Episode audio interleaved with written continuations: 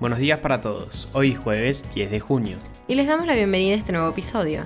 Queremos agradecerles por estar esta primera temporada junto a nosotros. Hoy es nuestro último episodio de esta primera parte. Vamos a traer en las próximas semanas un nuevo formato para comenzar esta nueva etapa de primera parada. Desde ya muchas gracias por estar con nosotros y los esperamos para nuestra próxima aventura. Mi nombre es Manuel Carrasco. Y yo soy Jazmín Gutiérrez. Y esto es Primera Parada, un podcast de Publius Group. Nacionales. A raíz del revuelo que se generó por los 32 ventiladores respiratorios donados por Lionel Messi que permanecen abandonados en un depósito fiscal del aeropuerto de Islas Malvinas de Rosario desde hace 10 meses, la ANMAT advirtió que el ingreso al país de estos productos no fue autorizado debido a que no contaban con el registro por parte de la autoridad sanitaria de origen, que en este caso se trataría de la Agencia Española de Medicamentos. Se estima que para destrabar el conflicto y que los respiradores puedan ser ingresados en la Argentina, esa autoridad sanitaria española, dependiente del Ministerio de Sanidad del país ibérico, debería tramitar la homologación y permitir que se complete la documentación necesaria por la ANMA. Alberto Fernández recibió al español Pedro Sánchez, el primer mandatario extranjero que visita la Casa Rosada desde que es presidente. El presidente argentino y el líder socialista sostienen que los organismos multilaterales como la ONU, el G20 y el FMI tienen que presentar un programa común que debería empezar por la pandemia y la necesidad de facilitar el acceso al crédito y la ayuda financiera a los estados pobres y a los países de ingresos medios. En este contexto, Alberto Fernández y Sánchez coincidieron en solicitar a la ONU un plan que termine con la acaparación de vacunas y pedir al G20 un método de de distribución de los derechos especiales de giro extraordinarios que ya se han asignado a las naciones más poderosas del directorio del FMI. Jubilaciones. Un fallo le ordenó al gobierno pagar la diferencia registrada en 2020 por la suspensión de la movilidad. Los jueces señalaron que una vez que finalizó la emergencia deben restituirse las sumas que no fueron otorgadas de acuerdo a la fórmula anterior. La sentencia de Cámara se limitó a la movilidad de 2020 y expresó que durante la emergencia se pueden restringir derechos, pero estos deben resurgir cuando la emergencia legal termina. Según el abogado Adrián Trocoli, de no recuperarse el haber jubilatorio se estaría extendiendo los efectos de la emergencia por siempre, y recordemos que la ley de emergencia suspendió la movilidad, no la derogó. Economista y ex columnista de C5N, Julia Estrada Rodríguez, es la nueva directora del Banco Nación comenzará a cumplir funciones el próximo 11 de junio y su periodo se extenderá hasta el 30 de diciembre de 2023.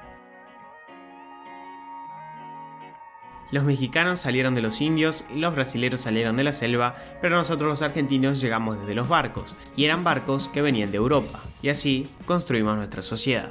Esas palabras del presidente argentino Alberto Fernández provocaron una fuerte polémica que rápidamente se vio reflejada en los principales medios de Brasil y México.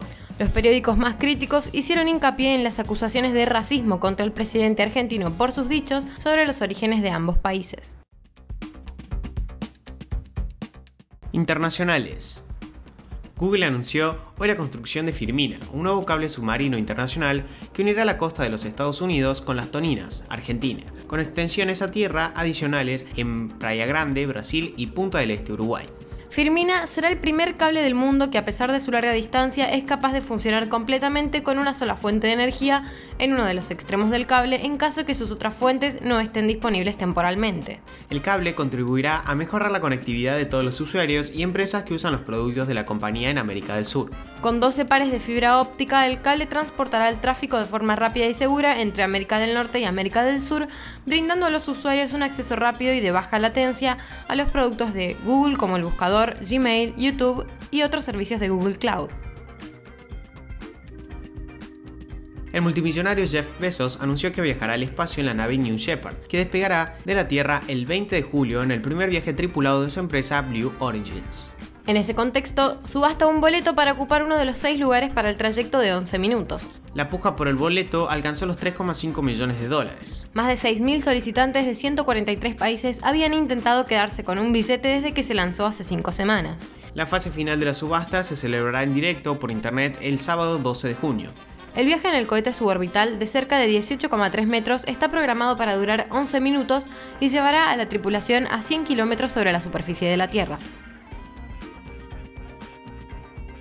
Estados Unidos comprará 500 millones de vacunas de Pfizer para donar al resto del mundo para colaborar con la vacunación mundial y así acercarnos al fin de la pandemia del coronavirus. Estados Unidos, donde la primera vacuna contra el COVID-19 se administró en diciembre de 2020, tiene actualmente más del 53% de sus adultos completamente vacunados. Corea del Norte estableció en el último tiempo una ley que ordena castigar severamente a aquellas personas que sean sorprendidas viendo series o películas extranjeras, así como aquellas que utilicen ropa o incluso jerga de otros países. Según los medios internacionales, la persecución no se centra exclusivamente en los productos audiovisuales. Recientemente, Kim Jong-un escribió una carta en medios estatales pidiendo a la Liga Juvenil del país que tome medidas enérgicas contra el comportamiento desagradable, individualista y antisocialista de los jóvenes. Su intención con esa misiva sería acabar con el habla extranjera, los peinados y la ropa que él describe como venenos peligrosos. El Salvador aprobó al Bitcoin como moneda de curso legal.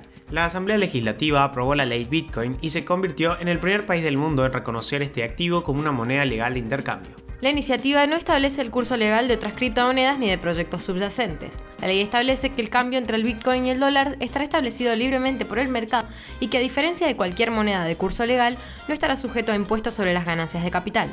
La legislación también indica que todo agente económico tendrá que aceptar el Bitcoin como forma de pago cuando así le sea ofrecido por quien adquiere un bien o servicio y que el Poder Ejecutivo creará la estructura institucional necesaria para la circulación de la criptomoneda según lo establece la ley.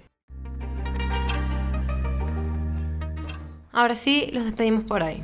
Gracias por escucharnos. Comparte este episodio con tus amigos. Esperamos tus sugerencias en nuestro Instagram, publius.com.ar y nuestro Twitter, publius-group. También recomendamos que visiten nuestro canal de YouTube, disponible en todos los links de nuestras redes sociales. Y los esperamos para la próxima temporada de Primera Parada. Que tengan un muy buen día.